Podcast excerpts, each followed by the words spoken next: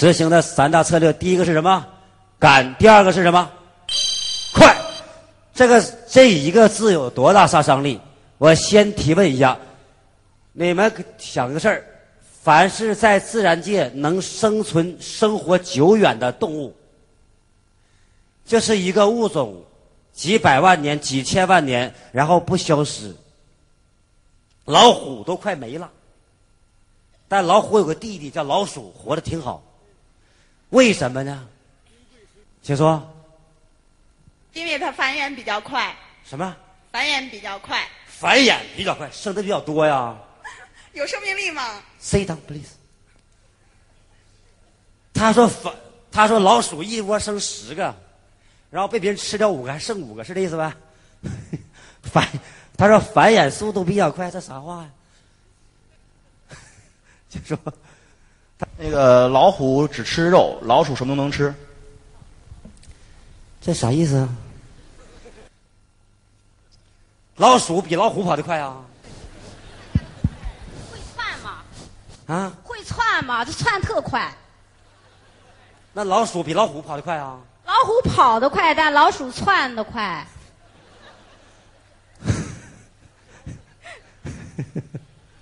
谁会说？今天头一次这么来，请说。休在别的动物休息的时候，它晚上在勤劳的工作和跑。你还不如在星期六还来听课了。就说，因为老鼠的儿子会打洞。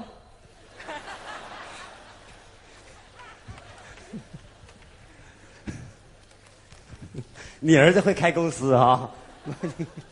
来，请说。就存在的比较久远，生生不息，是吧？你看东北虎没了，那个熊得提示一下，那个熊啊，北极熊现在冬眠冬眠不了了，每年十月六号冬眠，它今天刚要冬眠，躺下睡不着，为啥？天气候变暖了，要消失了。因为它适应能力快。谁说的？适应能力快。适应能力快，适应环境，环境的能力快。说的就是这句话啊，它它能够很快的适应这个环境。挺好，这事啊，他们说对了一小半啥意思？挺好，你来别回去。你发现是，凡是存在久远，我先说公司吧，任何大公司都从小公司长大，同学们，那小公司能长成大企业，最关键、最关键、最关键秘密，就是我这三个字其中之一的第二个字，就是速度快。你们要说适应能力好，这也算不错。但事实上，比这还要厉害，就是真正发展久远的动物，一种是环境变化它能适应，但是还有另外一种，在环境没变化之前，它已经变了。这次听懂没？一种是能适应，那就相当不错，能适应算不错了。但更高级就是比外边变化，这个北气候变暖了，北极熊可以适应，但还有更高的熊。在气候变暖之前，它已经变得不冬眠了。所以，一个大国历人类历史上九大国家不断不断成长，不断成长，它就是快。荷兰为什么能攫取？就两条。荷兰的听好，第一个，它的船比别人快，因为它不装武器，它就是比别人速度快。第二个，荷兰人发明把那个飞鱼能把它变成不能冷藏，变成冷藏，因为没有冰箱，刷放放咸，把那鱼腌上。别人用啪啪啪。三刀才把鱼弄清楚，他一刀啪弄完了。顾客期待什么？我们去商场，我找个找个服务员啊，来吧，到台上来。举例哈，我给你演演示一下。我们去商场，说买男裤，我们让服务员去找，帮我找一下哈，蓝色一米八，这个二尺六寸要穿啊，你帮我找一下，去帮去找一下。我们去买服装是希望服务员慢慢找，还是速度快点儿？啊，是哪一个？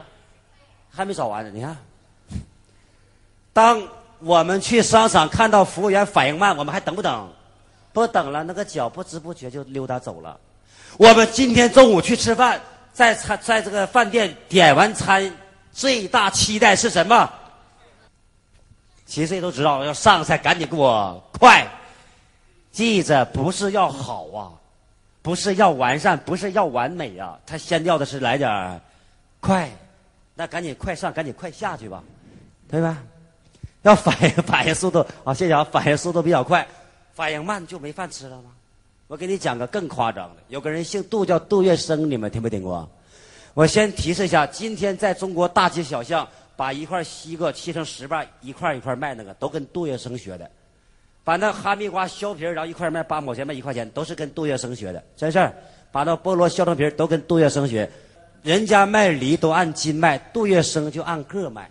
按斤按斤卖的话，平均一个一个梨可能赚五分钱，但按个卖的话，一个赚两毛。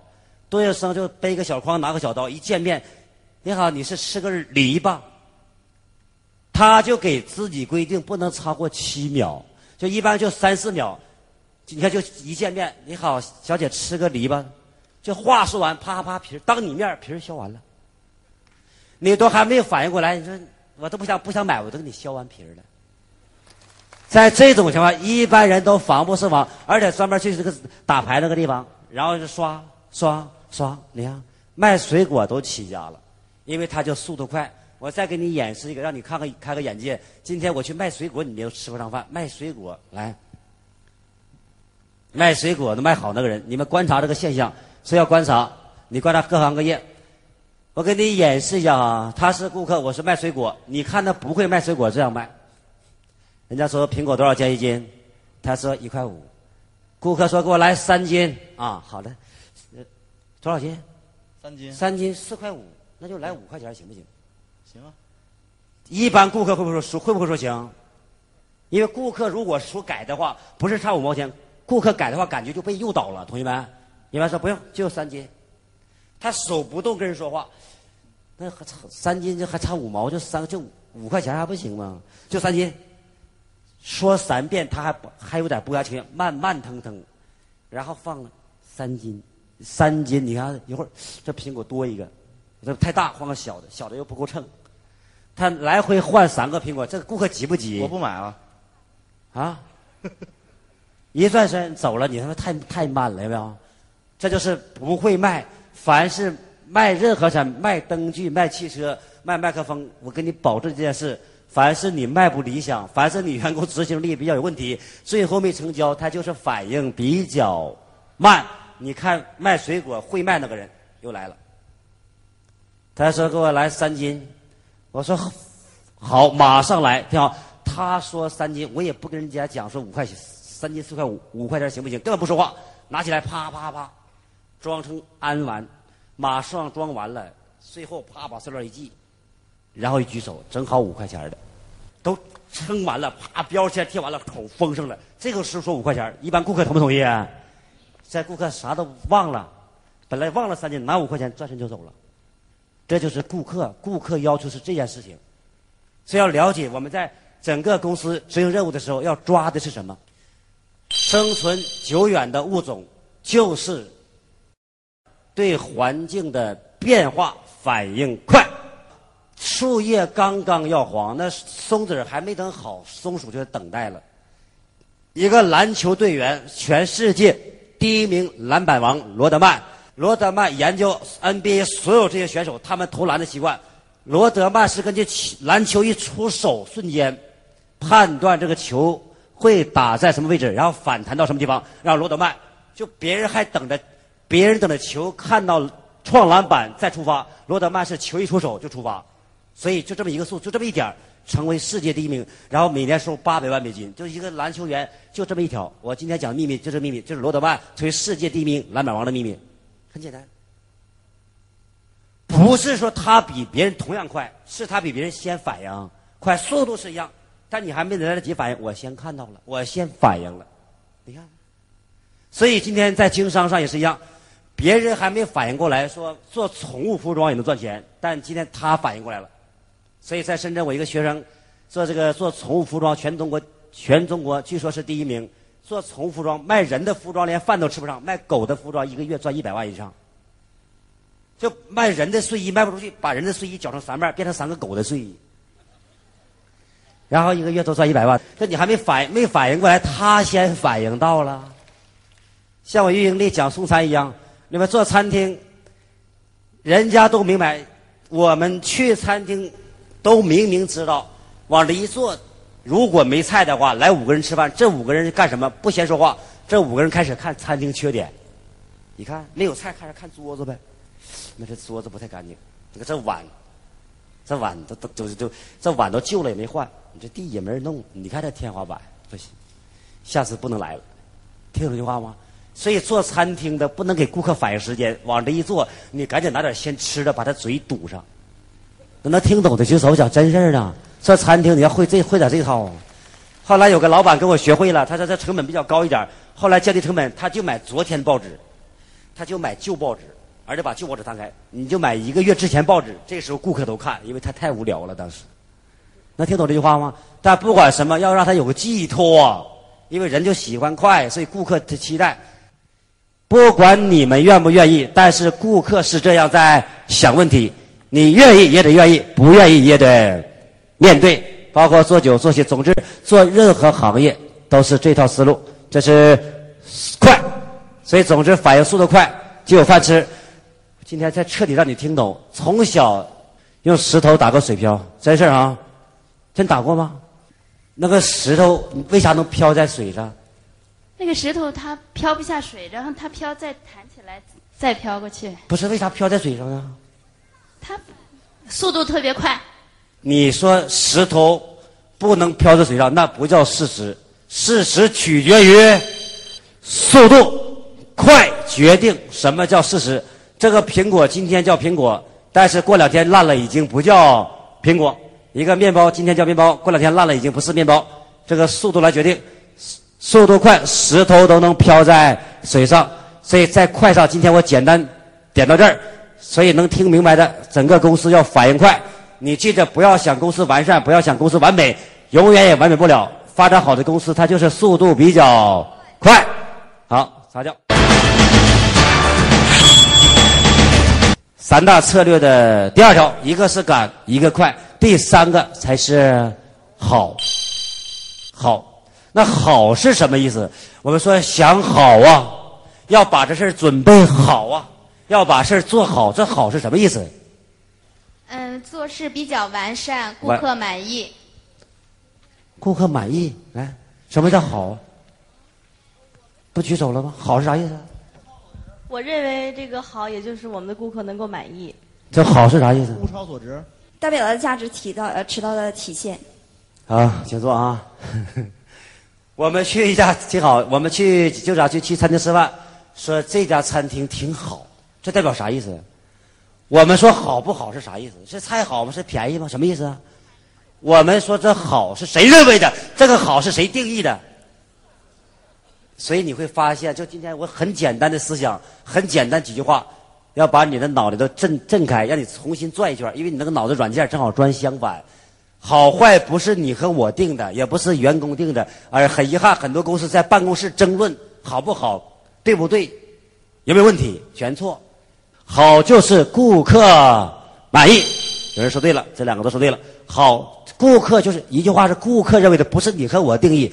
人家说好就好，说不好就是不好。所以今天讲到这儿，你会发现，我们原来很多人思维是活在自我思维里边，而恰恰成功人是活在。别人思维，所以以前在影响力我讲一课，讲一句话叫“知什么知什么，百战不殆”。知彼知己，百战不殆。到底知啥？你看那头型都不对，他说，那刚出来肯定不了解。开玩笑，这个世上哪句话知什么知什么？全国上下学的都是知己知彼，没错。但是他答对了，这一看就是道上的人，知道怎么说话。凡是能成功的人，都是很知彼，都不太知己；凡是不成功的人，都很知己，不太知彼。所以，在中国字典上也没那句话，叫什么“知己知彼”这鬼话。凡是那有那样写的，全错。原文上没有，《孙子兵法》原文出现过两次，两次都是知彼知己。你回去看看，因为百分之八十公司员工。都在研究自己公司，研究自己产品，而且经理带头研究自我产品，把产品六大功能、十二大策略全背好。来个顾客刷背一遍，来个顾客背一遍，来个顾客背一遍，根本不不知道顾客想啥，而人家能卖成功、能成功成功的公司，就是员工不了解产品，但知道公司知道顾客要啥，顾客要啥我就说啥。也就是在这儿，一切是这种顾客思维，这是执行咱三大策略。好，现在我们直接讲狼的执行智慧。我把下面这几句话讲完之后，很多人会痛苦不堪，悔恨自己这五十年来怎么过的。第一，但很多人会超级自信，因为他突然间明白了，提高收入就这么简单。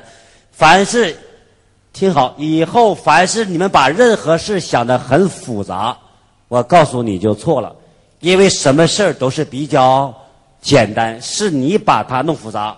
昨天这个从沈阳到机场，这个老板还讲，这个自己做专门做饮饮用水也做的比较大，包括还有其他矿山，包括这个整个基地、生产基地、训练基地，包括呃其他产业。你听明白一个思维，他包括他自己，他就原来以为整个他有这个结果是靠这些智慧、人际关系背景，后来才发现真正成功不是靠那，那是靠哪儿呢？那怎么回事呢？我们先让你听完，你就会明白，就靠那两个字，哪两个字？先看第一个智慧，生存的野性。我给你示范一下啊，谁敢上来示范？把不是双手掐住他的脖子，掐脖子对，真是掐住，真真掐住，掐上来，站这儿，我也把书放下。有好挣扎哈。不是放着吗？我掐他吧。不是他掐你，来你掐他，你掐吗？现在社会都反了，我来掐他。那你掐吗？我让你掐他，你不掐，他说他说让你他要掐你，你就让人掐，你看，你看这个思维，这个脑袋，难怪是员工没办法。来掐着，不是不是不是，一直一直掐，一直不开玩笑，一直掐着掐着啊。有一天吧，我讲真是啊，有一只狼，一只狼见这只羊，就掐着脖子要吃，然后这羊说话了。来，你求他，你说别掐我，别掐我，别吃我。就你是一只羊，被一只狼抓住了，你求他，你说别吃我了呗。你说你求求你别吃我。肉不好吃，对是吧？不好吃也得吃，不吃啊，他说肉不好吃，你那不好吃我也得吃，不吃我就死掉了。不吃你喝酒呗。我喝酒也喝不饱。你可以吃草吗？啊啊，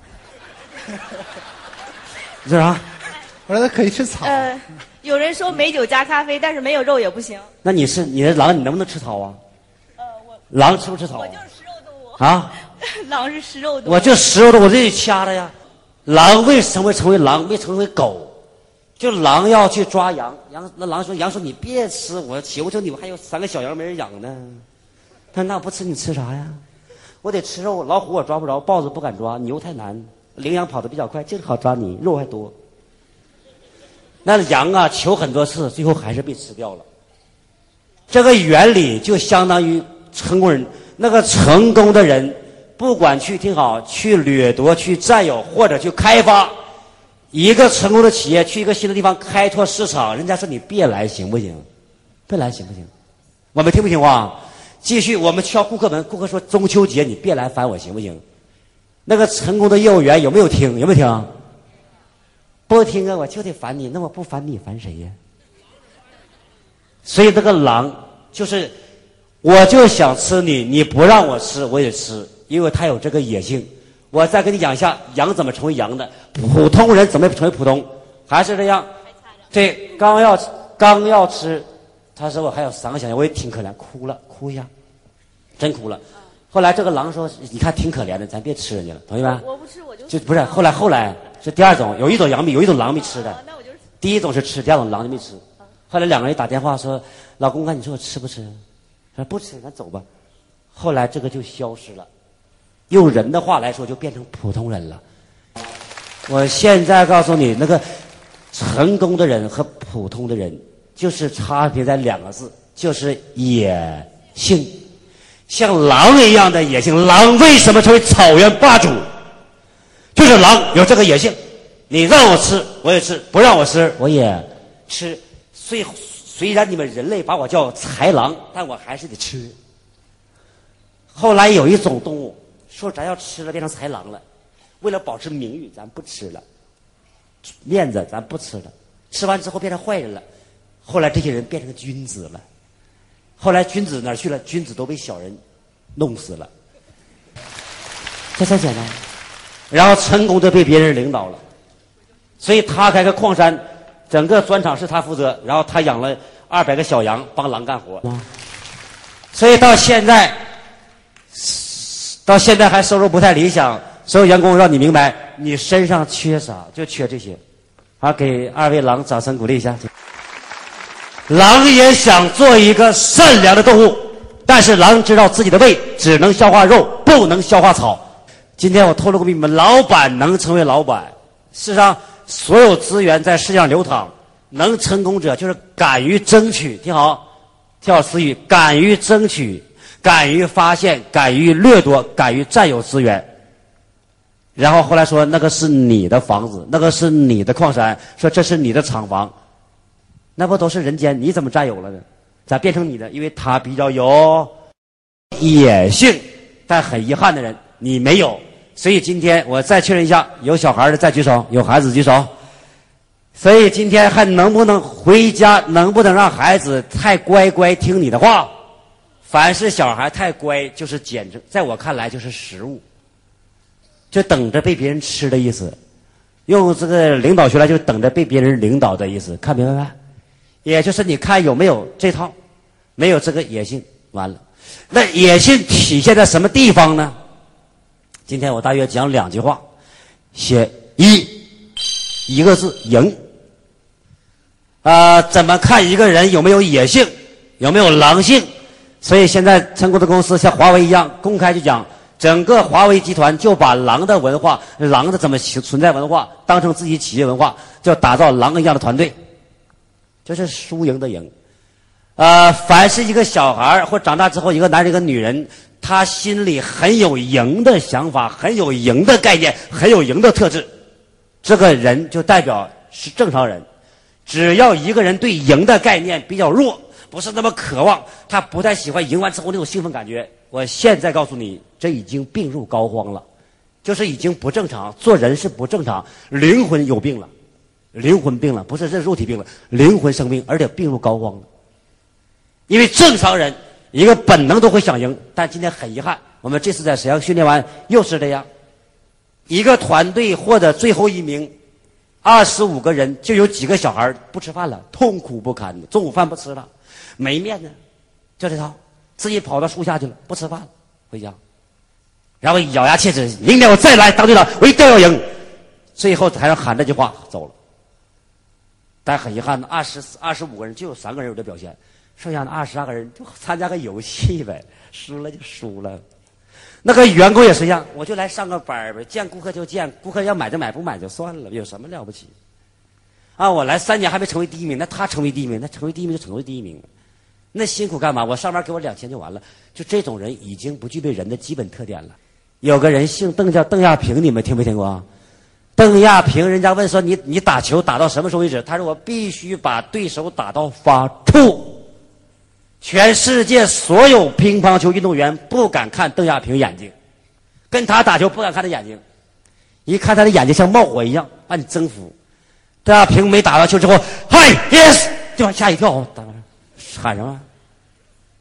他得把别人打怕，那种力量，那种杀伤力就赢啊！六七岁跟别人比球输了，邓亚萍有这个习惯，只要今天演练，最后反正必须演到我演练到我赢，今天结束。如果说演练六局，最后我输了，那不行，再演练一局，要不然就不走，不吃饭，反正必须我赢我再走，不赢就不走。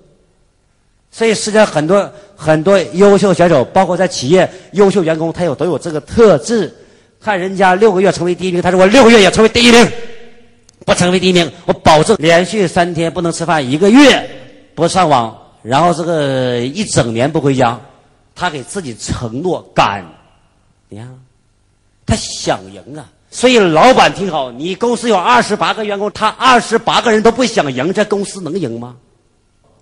所以打造出这样团队，想赢，必须赢，就有那个野心。比尔盖茨选要选要想赢，就是他说你来微软公司上班，梦想是什么？他说我想成为百万富翁啊。他说那不能，你随便都可以成为，那我干嘛？说我想我要想像你一样成为亿万富翁。比尔盖茨说 OK，你被录取了。这就比尔盖茨比尔盖茨干的事儿，他身边凝聚了无数充满企图心、充满梦想的人，而这些人想赢。当二十八个人都想赢的时候，公司想停停不了，公司想不发展比登天都难。所以是领导的，你要把这套弄明白，怎么回事？这个想法，这是第一个赢。第二个，你发现这个那个成功者是脸皮比较厚还是脸皮比较薄？啊，还是厚到不太要脸？啊，大声是哪个？不太不太要脸，就像你是一样，买后排票坐第一排听课。反正我就要听课，我就不要脸了，同不同意啊？同意。下次坐第几排啊？第一排。你票定没定呢？定了。啊，定完了哈。要赶的，要所以第二条特质，那个野性的第二条，狼狼会不会说为了尊严，为了面子，为了面子，为了尊严就放弃？会不会？所以给我写上第二条：脸皮厚，厚到不要脸。你们拜访顾客有没有谁拜访人家？拜访十五次，人家拒绝十五次，还找十六次，有没有这样员工？现场有没有举手？有有举手？现场是样员工举手。就你们三番五次，人家就敲门给我这么烦的，又后来又烦你，有没有人？有没有啊？现在我告诉你个秘密，老板都是这套人。老板找人办事，什么面子都能放下，同不同意？但是那些一般人，他凡是很在乎面子、怕丢面子的人，就这种人，我现在告诉你，就是你不具备一个生命的，一个生命存在的特性，就是那个野性。野性的表现就是我。找你，你说我烦；我再找你说我烦。但是为了找你，我就得我为了要吃饭，我就得找你，听明白没？所以以后人家说你这么烦的，你就直接跟他说：“哎，你说老板，我愿意烦你啊。如果我家能吃草，能吃石子的话，我家如果煮粥用沙子用沙子煮粥的话，我还来找你干嘛？你开车去接我，我都不烦你。就你开车接我去你办公室，我求求你烦我吧，那我都不烦你。今天我卖麦克风。”我要是没老人养，我要没孩子需要照顾的话，我根本不来烦你。你赶紧买个麦克风，然后我赚两百块钱，拿一百块钱供孩子上学，五十块钱吃饭，拿五十块给妈妈看病。你听明白吗？这就是我来找你的原因。事实不就这么回事吗？今天我讲个现象，很多员工让他见顾客怕丢脸，但借钱他好意思。这些人全病入膏肓了。借钱吗？而不还还得不还还好意思，然后他赚钱不好意思，就不具备野心。那狼把羊吃掉了，多大罪恶？你吃个生命呢？狼能承受这个罪恶，它叫狼，叫豺狼、恶狼。你看后来野狼、色狼都有狼来形容，把不好词全放在狼身上了。然后是我们说逐鹿中原，有没有？鹿比较好杀，到中原打鹿吧。鹿比较好抓，抓一个吃一个。你看，鹿挺好，挺可爱的。我们把好词儿，我们把好词儿，你看这个人都有意思哈。把那好词儿吧，都放在那个善良动物上了，把那不好词儿都放在勇猛勇猛动物上了。最后人在追求善良，人都变成那个好好的动物了，然后被别人征服了。这能听懂啥意思吗？这个文化，那个这个文化的演变在心里头流淌。小男孩刚七八岁，在学校打架，你告诉不要打架，他从小不打架。一个小男孩从小不打架，不就废了，还是男人了吗？作为一个小男孩，本性他就会打打杀杀、斗争斗，从小不斗，那长大不就废了吗？还告诉孩子听话，那夫妻俩都下岗了，还让孩子听话，那不是把孩子培养成下岗了吗？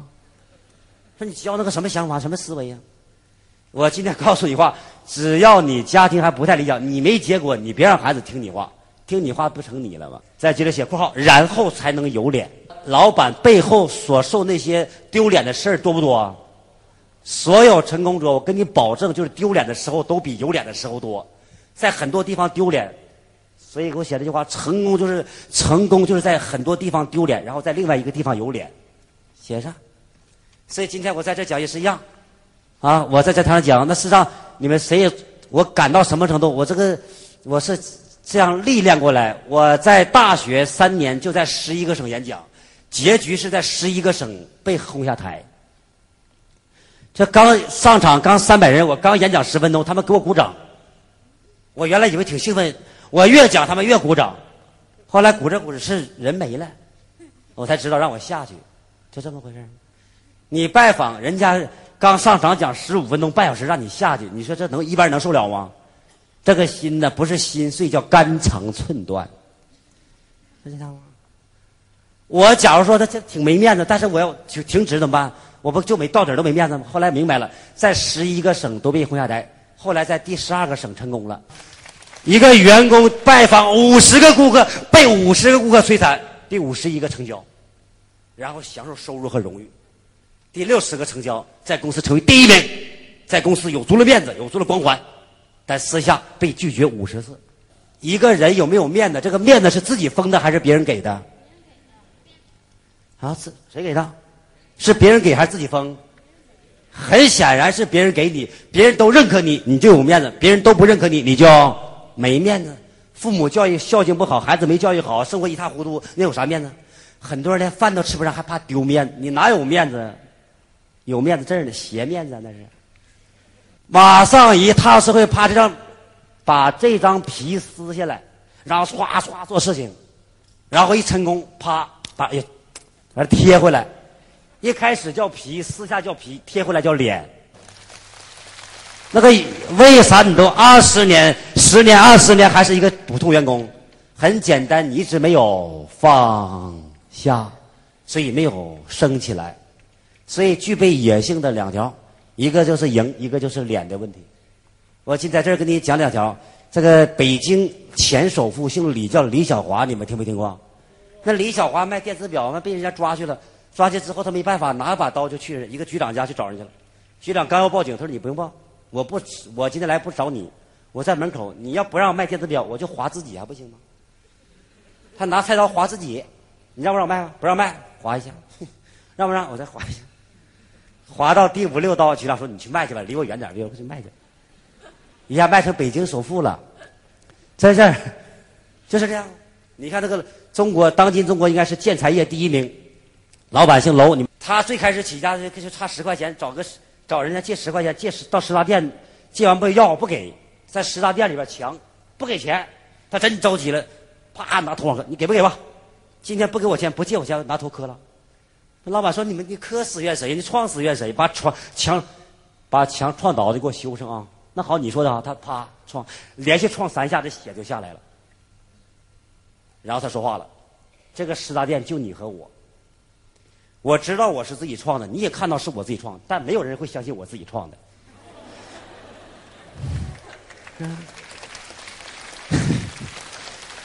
你要不欠我钱，我能这么要吗？那老板说：“给你二十，赶紧走，赶紧走，赶紧。”我举的这个原理，就今天各行业第一名都是这样干出来的，有没有？有这个状态。我们讲做销售，去见顾客，那顾客。一敲门发火，第一次敲门气老大，滚！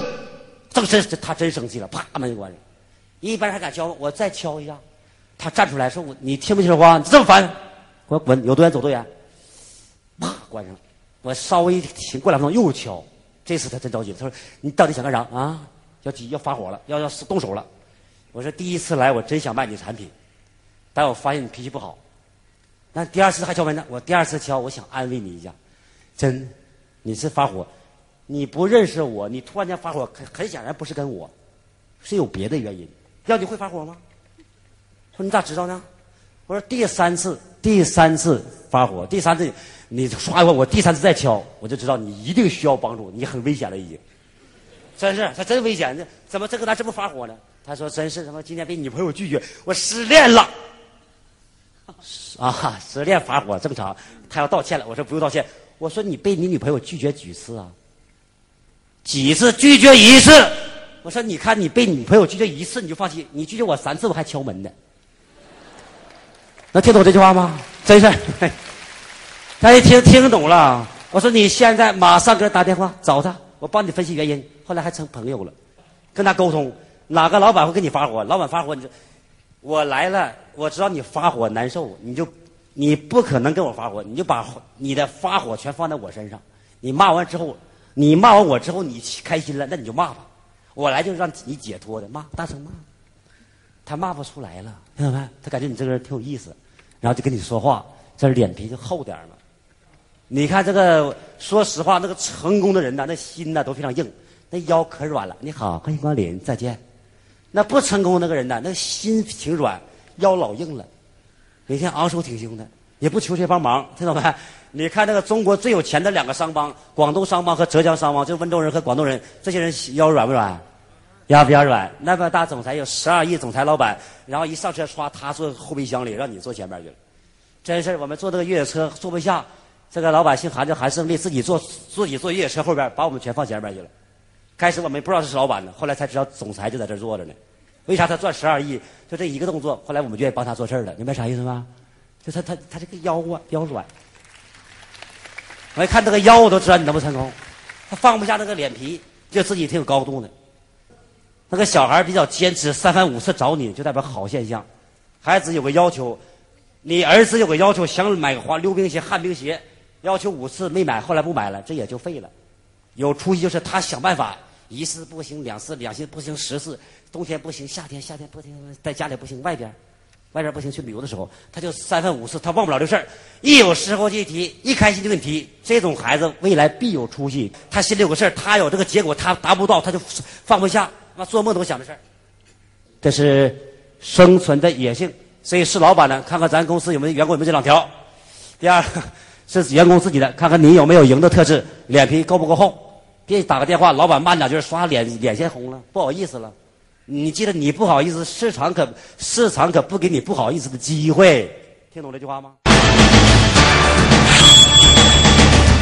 看第二条，这更有杀伤力。接着，团队执行。那狼是单打独斗还是团队？这团队有什么好处呢？再来来两个员工示范，再给这边点机会。你你上来干嘛呀？不是你你你上来干嘛？这边了。我在这边呢。他我说这面他就不敢上了，后来才反应过来，你看吧，他听懂这句话吗？总算明总算明白过来了。来，你们三个手拉手，你们三个手拉手，对。你看一下啊，告诉你这个在组织做事儿，公司怎么发展？我就发现无数公司怎么回事呢？他刚招新人新员工，或者让员工单打去做事儿，凡是这种领导，我给你保证你就没入门。那个入门的领导他是怎么领导呢？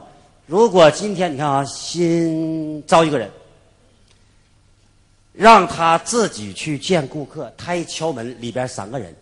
你说他有没有本事应付这三个人？有没有本事？不是他，任何一个刚开始员工都没本事。人家你也有没有听过？这质量怎么样？打没打广？有没有什么 ISO 九千认证啊？是不是纯棉呢？有没有品牌？什么保证？大家三言五语就把他弄懵了。让一般一个员工去面对，让员工去办公室推销，面对十五个人，这有相当大难度。凡是去推销过才知道怎么回事。所以行商和做商是两回事做商是自己有个店儿，别人来买；行商是走出去让人家来买。难就难在这儿。所以什么叫经商入门？做商算入门百分之五十，真正经商入门、懂得商业的，就是自己是行商。就像以前商道讲的一样，拿着货去卖，或者这种手动式销售一样，或者推销一样，或者卖酒建立渠道，卖酒建立渠道，这种都是真正了解商场商业了。一般那个在商场卖柜台卖，这都不算。都不算了解商业，你记得这句话，他了解一半很多人以为那就叫具备经验，根本不是那么回事真正在市场拉练过，你才知道怎么回事就明白了。你看，如果我先说先说买东西吧，我们三四个人去买东西，一个人卖，谁紧张？谁紧张？卖的紧张，买的比较轻松。如果倒过来，我们四个卖，他一个买呢，谁紧张？买的别紧张。了这这，你看这实际这个团队的概念。如果让他们两个去，就你俩来，让他今天他新来，刚来办不长时间，一个周，说你跟贵姓？姓安。啊，好，你跟我们这个安主管一起见顾客，跟他学习七天，看看怎么回事啊。如果让他见顾客，开始见顾客，他紧不紧张？敲门紧不紧张？他有点紧张，他就问了，他说安主管你紧不紧张？你问他紧不紧？你紧张吗？不紧张，在他面前你能不能说紧张？不能说。站直，他本来很害怕，也装。我怕什么？我怕呀！敲门，那心都快跳出来，啪一敲，结果他进去能装三分钟，啪啪到三分钟要露馅，不知道说啥了。但他一看主管不紧张，我也不紧张，他也来放心了。然后他讲六句话，他跟着啪啪，他讲三分钟。然后他监督部，他又跟三分钟，有没有？你一来我往，后来就坚持。我给你保证啊，让一个员工见顾客被打击之后，他就想休息。如果两个员工去受到打击，他们互相研究对策，包括出差也是一样，就这么回事这叫团队执执行，狼就会这么干。但很多很遗憾，很多人不会这么干，不会带组织。所以今天是女士，我告诉你一件事，告诉你个秘密：如果你老公一个男人，你老公自己出差了，这辈子你也不要担心他惹祸。一个男人，咱是男人都知道了，一个男人出差拿个拿个包啊，一个男人出差拿个包走去了，看人过来之后就让过去。一个男人不管到哪受点委屈，他敢不敢太咋呼？敢不敢？一个男人受点委屈，算了，没问题，认识了，钱丢了没问题，包丢没问题，这个宾馆差，行住吧，一点没问题。如果四个男人一起出差，那不惹祸就比较难了。他走路就横走了，都不顺着走了。这四个男人出差就这样走了，横横晃了。不管在飞机、火车还是宾馆，到哪到任何旅游景点参加啤酒节都这套。然后碰一下，他人比较多嘛，仗势，不是故意，他本能就流露出来，一般都容易惹祸，想都不用想，就这么简单。这叫团队的力量，看明白这句话没？好，给台上四位，你们是共同团队哈，给台上四位掌声鼓励一下。好，请回。然后我告诉你们，你们知道不知道狼和狗有什么差别？狼和狗有什么差别？啊，狼是狼，狗是狗。狼和狗有什么差别？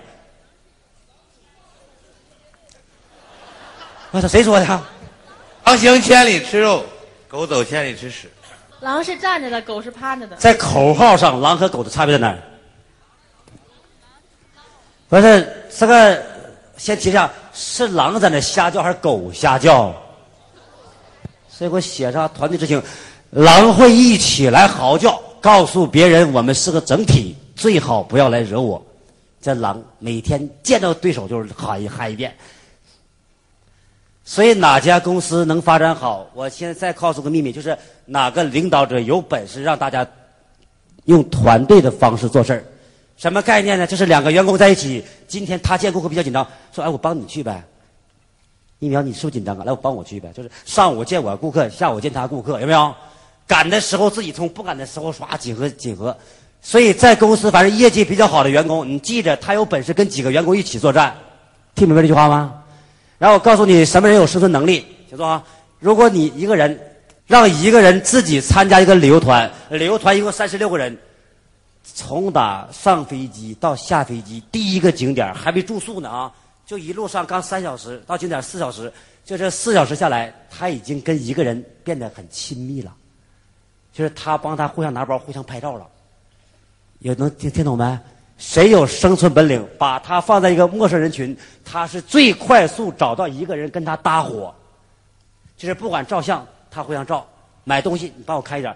虽然三十六个人，就他们两个，就我们两个突然认识了，说啊，你帮我开下包呗，好吧？一会你吃菜帮我帮我拿个饭盒呗，拿个水果盒呗，挺好啊。啊，你去买那帮我带一个呗，有没有？他会不知不觉马上先跟一个人建立团队，跟一个人建立利益共同体，就这种人，都具备生存能力。而且能具备开拓能力，把这种人放在一个陌生市场，他很快就会站起来。但如果没这两把下子，你记着放一个死一个。所以狼会用团队一起来。那我先跟你说一下狼和狗差别，先生。瞎叫的就是狗，你看吗？就在那瞎叫，汪汪叫，还不咬人，那就是狗。一张嘴就伤人的，就狼。所以你发现很多这个领导、很多老板做事的人，一般讲不讲废话？讲不讲东家长西家短？不讲，看着，看到机会歘一伸手，赚一百万，一张嘴刷要赚五十万，看好产品刷又切入，要赚八十万，就这样。这领导者、老板就干这事儿跟狼一样，狼用团队，看明白没？现在也许你才明白团队的意义在哪儿，不是。不是说大家今天团结了，状态士气一致的，大家目标一致的，不是那么回事。你记得一个人能不能单独存在？我告诉你个秘密，就是一个人让自己出去有十分力量，两个人在一起，他能激发出二十分、三十分力量。有结果和没结果的差别。现在看第三条。